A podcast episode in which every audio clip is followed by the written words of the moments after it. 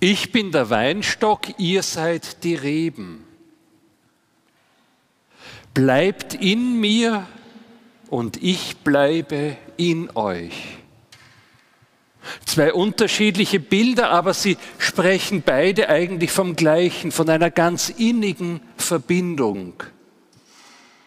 Normal kann nur das Kleine im Großen sein, aber nicht umgekehrt.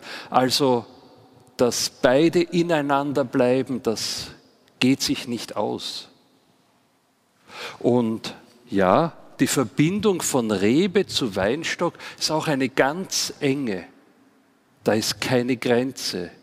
Da ist nirgends ein Punkt, wo man sagen kann, hier ist noch die Rebe und da ist sie nicht mehr, sondern das geht ineinander über. Ich glaube, wenn wir dieses Evangelium lesen oder hören, dann denken wir unwillkürlich daran, wir sind die Reben, wir sollen in ihm bleiben und die naheliegende Frage ist, wie mache ich das bloß? Wie bleibe ich in ihm? Damit ich nicht verdorre, weggeworfen werde, ins Feuer komme. Wie bleibe ich in ihm? Ich glaube, dieses Weinstockgleichnis gibt auch die Antwort. Denn das, wie die Rebe an diesem Weinstock bleibt, in ihm bleibt, eingewachsen bleibt, das ist, indem sie sich nähren lässt von dem Weinstock. Wenn die äh, Rebe abgebrochen ist, dann wird das nichts mehr, dann ist sie kaputt. Nur wenn sie sich nähren lässt von dem Weinstock, der die Säfte und die Nährstoffe hinleitet. Nur dann funktioniert das, kann die Rebe leben.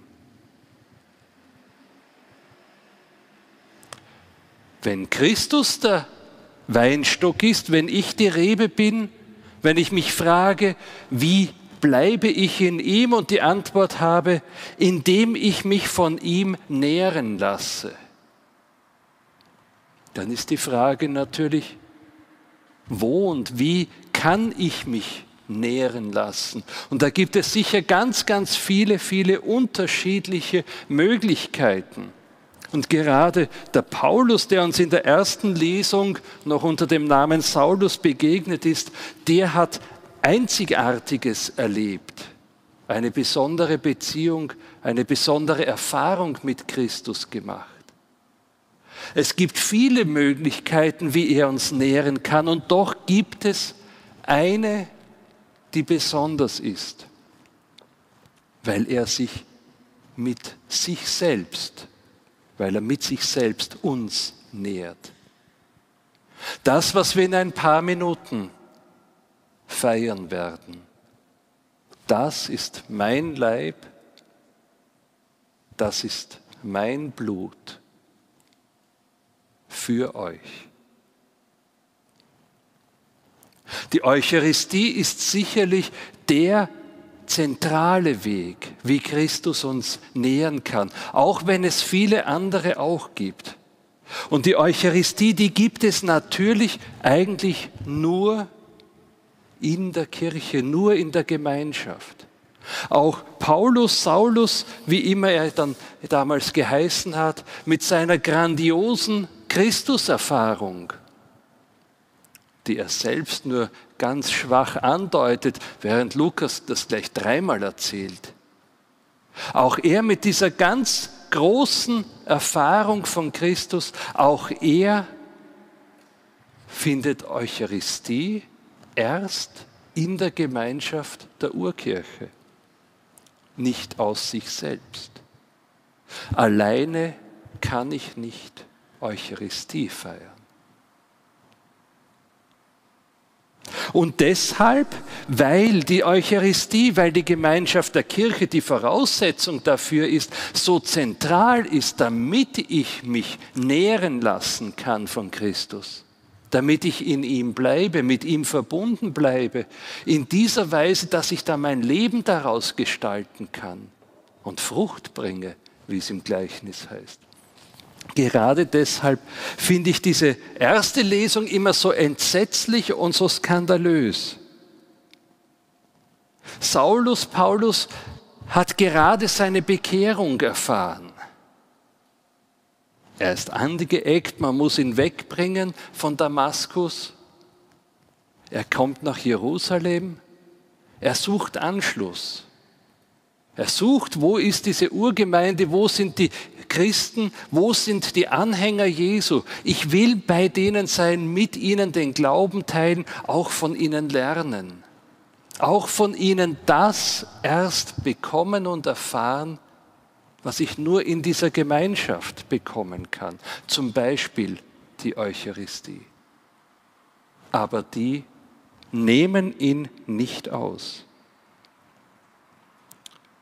Als Saulus nach Jerusalem kam, versuchte er, sich den Jüngern anzuschließen, aber alle fürchteten sich vor ihm, weil sie nicht glaubten, dass er ein Jünger war. Das ist verständlich. Er hat sie vorher verfolgt. Aber es ist grundfalsch, wenn sie ihn nicht aufnehmen. Zum Glück gibt es dann den Barnabas, der sich traut und dann doch den Kontakt herstellt. Aber stellen wir uns vor, den Barnabas hätte es nicht gegeben oder der wäre nicht so mutig gewesen. Was wäre nicht der Kirche, was wäre nicht uns Christen bis auf den heutigen Tag alles entgangen, wenn dieser Paulus alleine geblieben wäre mit seiner Erfahrung, nicht gewusst hätte, was er damit anfangen kann. Bis heute lesen wir in den meisten Sonntagsgottesdiensten seine Worte, gerade in der Osterzeit nicht. Da ist Johannes dran.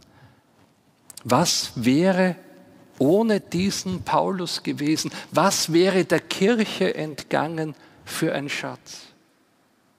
Und was wäre auch dem Paulus entgangen? wenn er nicht diesen Ort gefunden hätte, an dem er sich in besonderer Weise von Christus nähern kann, damit er eine Rebe ist unter vielen. Aber was wäre auch Christus entgangen, wenn Paulus nicht diesen Weg gefunden hätte, sich von ihm nähern zu lassen. Wie eine Rebe zu wachsen an ihm, in der Gemeinschaft der anderen Reben.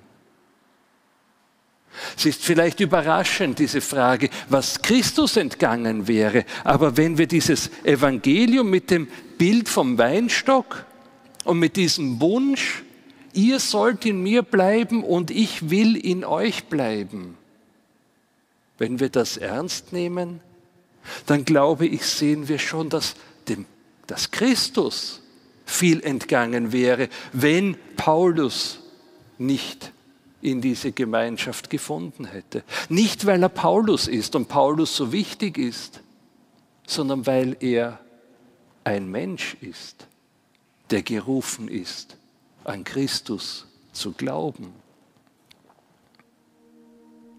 Der Weinstock lebt nicht nur, aber auch in den Reben. Christus lebt nicht nur, aber auch in den Gläubigen.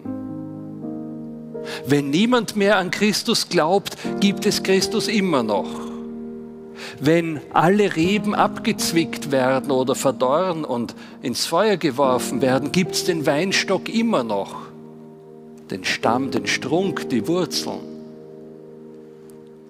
Aber dieses Leben, das in Christus ist, das käme nicht zur Entfaltung.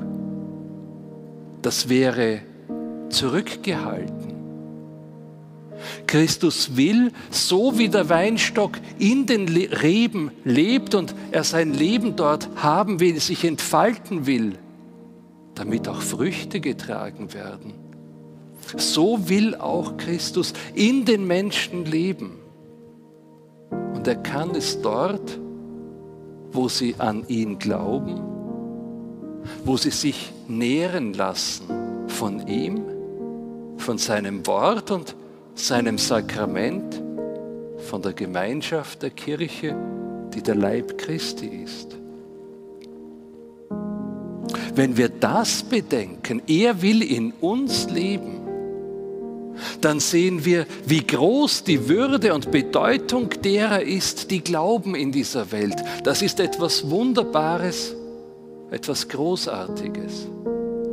Dann sehen wir auch, wie wichtig die Kirche ist. Aber dann sehen wir auch, was für ein enormer Verlust jeder Einzelne ist, der nicht den Weg zu Christus findet, der nicht den Weg, den Punkt findet, wo er sich von Christus nähren lassen kann und will.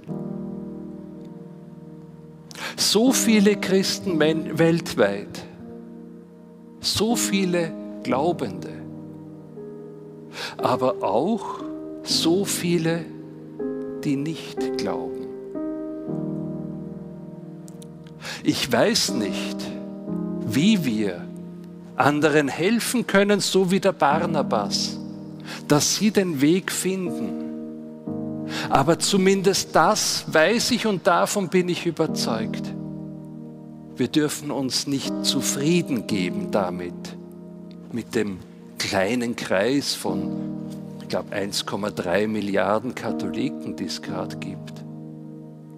Wir dürfen nicht zufrieden sein damit, dass wir halt wir sind wenn es immer noch die anderen gibt, die Christus nicht gefunden haben oder ablehnen und die damit Christus keine Möglichkeit geben, in ihnen zu leben.